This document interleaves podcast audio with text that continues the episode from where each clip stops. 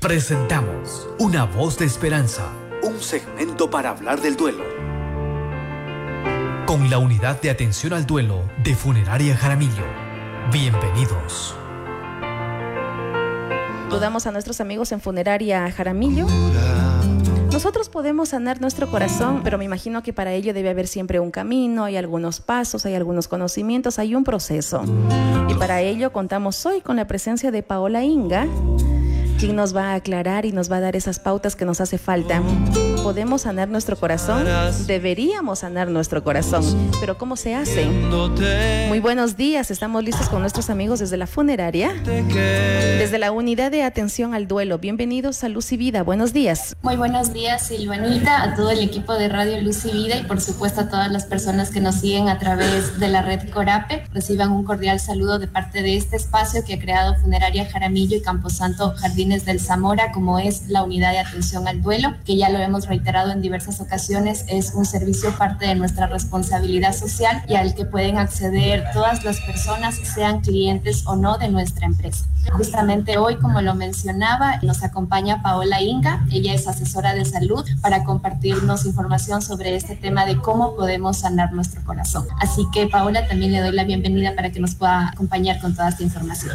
Muchísimas gracias, Sandrita, de la unidad atención al duelo y también a Radio Lucivida por este espacio. Estoy feliz de poder compartir y felicitar también estas iniciativas muy importantes porque hay vías para mejorar tanto desde nuestra salud emocional como desde nuestra salud mental en un duelo sano. Estoy aquí para poder compartir. Gracias a ustedes. Precisamente decíamos, Paulita, le damos la bienvenida a Lucivida, decíamos, hay esas pautas. De pronto pensamos que es algo tan fácil, alguien fallece, tenemos una pérdida, pasamos por problemas, dificultades diferentes y cada persona en su mundo sana de diferente manera, o de pronto las oculta, o de pronto no es tan visible el sufrimiento, el dolor, pero siempre se van acumulando tantas y tantas cosas a lo largo de la vida, a lo largo de los años. En cierto momento es bueno poner un límite. Podemos sanar nuestro corazón y podemos sacar y vaciar todo lo que hemos guardado y tantos dolores, circunstancias. Ahora, ¿cómo se hace eso? ¿Cuáles son los pasos? Paolita, cuéntenos usted. Muchas gracias. Sí, en efecto, uno quizás puede hablar mucho más es importante vivenciarlo para poder desde la experiencia comentar.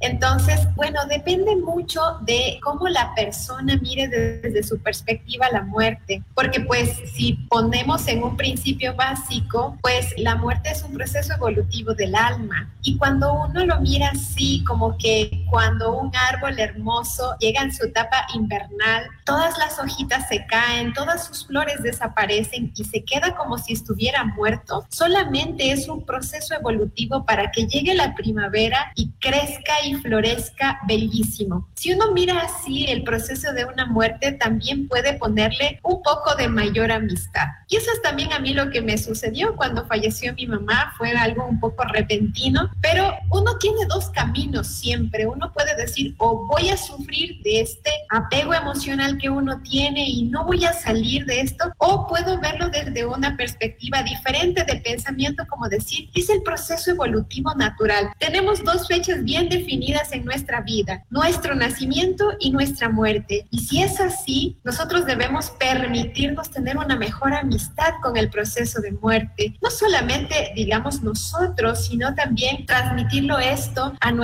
familia sin miedo. Desde la experiencia tan solo se puede contar, se puede vivir y se puede entender de mejor manera el dolor de otra persona. Ahora, me pongo en el siguiente caso para que nos dé Paolita una luz, algunos pasos, algunas pautas. Alguna persona que de pronto vivió la pérdida de un ser querido y sigue guardando ese dolor, lo trata de tapar cada día con diferentes actividades, pero al final del día siempre ese dolor va a estar presente. En algún momento va a salir a flote ese dolor, ese, ese coraje, ese resentimiento. Ahora, ¿cómo hacer?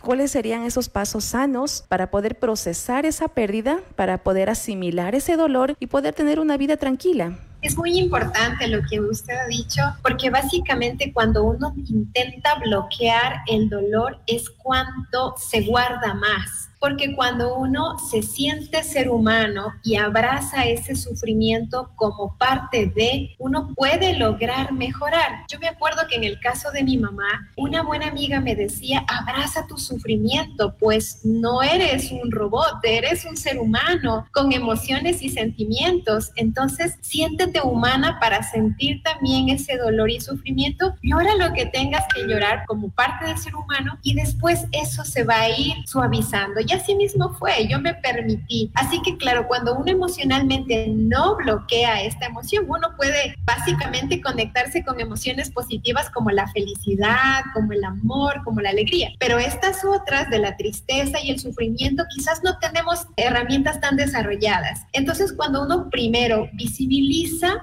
el sufrimiento que uno tiene, lo abraza como parte compasiva, es uno de los primeros pasos fundamentales. De hecho, justamente como yo soy asesora de salud y trabajo muchísimo meditación, hacíamos meditación con mi mamá en sus últimos días para que le decíamos, no somos robots, yo le decía a mi mamá, abracemos nuestro sufrimiento, sintámonos que forma parte de nosotros y esto se va a ir liberando. Y así sucedía, tanto ella y yo nos sentíamos mucho mejor después de una sesión. Pero ya cuando la persona se ha ido, uno comienza a tener estas frases repetitivas de quizás no hicimos todo lo que debimos hacer o quizás este yo al último momento le dije que no se vaya impidiendo que ella con libertad pueda seguir su proceso evolutivo. Entonces uno tiene que trabajar una reprogramación mental y eso lo debemos hacer todos los días para la superación del duelo. Por ejemplo, podemos decir, no pude dejarla porque realmente la amaba mucho, pero ahora que ya no está, ese amor sigue a donde quiera que ella esté y yo esté. Ahora la libero con todo mi amor. Entonces, claro, uno si lo repite todos los días, también existe una reprogramación mental y eso nos ayuda a superar de forma saludable el duelo. Me surge con esto una inquietud, Paulita. Para esos momentos difíciles hemos perdido un ser querido, absolutamente todos los seres humanos vamos a pasar por esa pérdida, lo vamos a asimilar de diferente manera. Ahora, ¿cuáles son esas palabras claves? Con esto que usted decía, nos vamos a reprogramar y vamos a ver el dolor la pérdida desde otra perspectiva. Nunca falta aquellas personas o aquellos comentarios, ¿y por qué no la llevaste donde está el doctor? ¿Y por qué no le hicieron este tratamiento? ¿Y por qué no avisaste? ¿Y por qué no preguntaste? ¿Y por qué no dijiste? ¿Y por qué no llamaste? Al contrario, muy por el contrario, ¿cuáles son las palabras, los comentarios que de verdad sí pueden ayudar a la persona que está enfrentando esta pérdida? Todo depende del tipo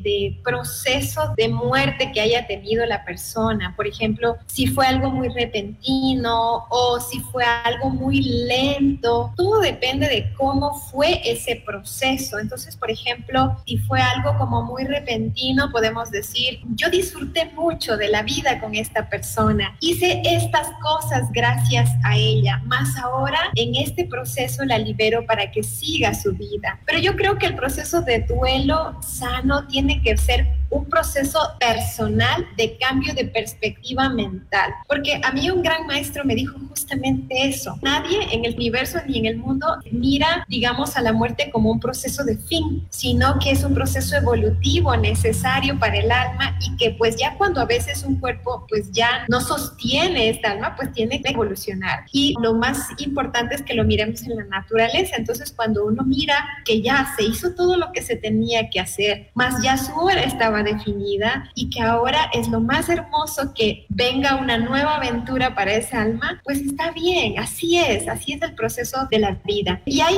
como también partes importantes de este duelo sano, que es el primer año, el primer aniversario. Creo que en ese primer año hay que trabajar muchísimo con la reprogramación mental porque se viene, por ejemplo, cumpleaños, navidades, entonces es como que hay ahí un dolor de la falta de, pero en vez de pensar como que no vamos a recordar el momento o no vamos a recordar la persona, podemos decir, yo en esta cena de Navidad honro a mi madre porque gracias a ella podíamos unirnos para celebrar una hermosa cena navideña y todos la recibimos en su energía con amor. Entonces cuando uno piensa eso siempre, pues ya se ve que no es tan, emocionalmente la carga no es tan difícil. Nos quedamos allí entonces con eso bonito de ser parte de la solución.